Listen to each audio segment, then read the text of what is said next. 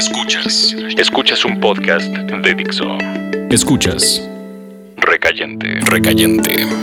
Por Dixo. Dixo. La productora de podcast más importante en habla hispana. Estaban las cosas avanzando. Yo no tenía demasiadas rupturas últimamente.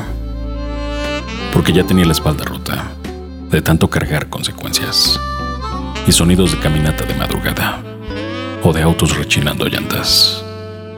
En la vida, a la soledad del rechazo.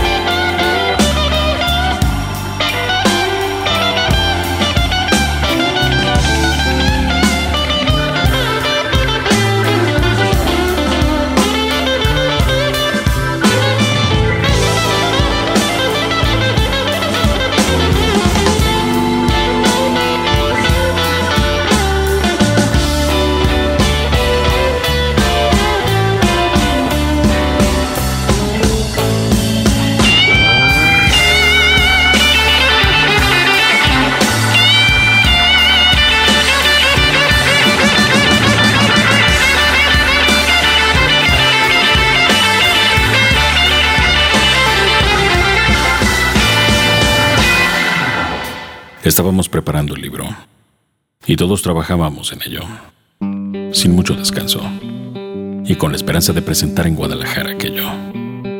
Era lo único que nos mantenía de pie y en cierta forma. Por supuesto que aquello de tener un libro daba un temor mayor al de besar y desnudar por primera vez. Abrir las hojas de un libro, como cuando quitas el sostén de una linda chica y conoces al fin la forma de los senos y la curva de la cintura antes de desabrochar el pantalón. Los olores de la piel, los sentidos adulterados por el sexo y ahora por la literatura. Alguna vez estando con Gonzalo, dijo que habíamos inventado juntos la literatura radiofónica, con un lenguaje y un estilo. Quizá aquello era cierto, o quizá no era nada. Gonzalo tenía una visión y yo me limitaba a escribir y beber de nuevo, recordar hasta que ardiera de nuevo la herida y la cicatriz en el pecho.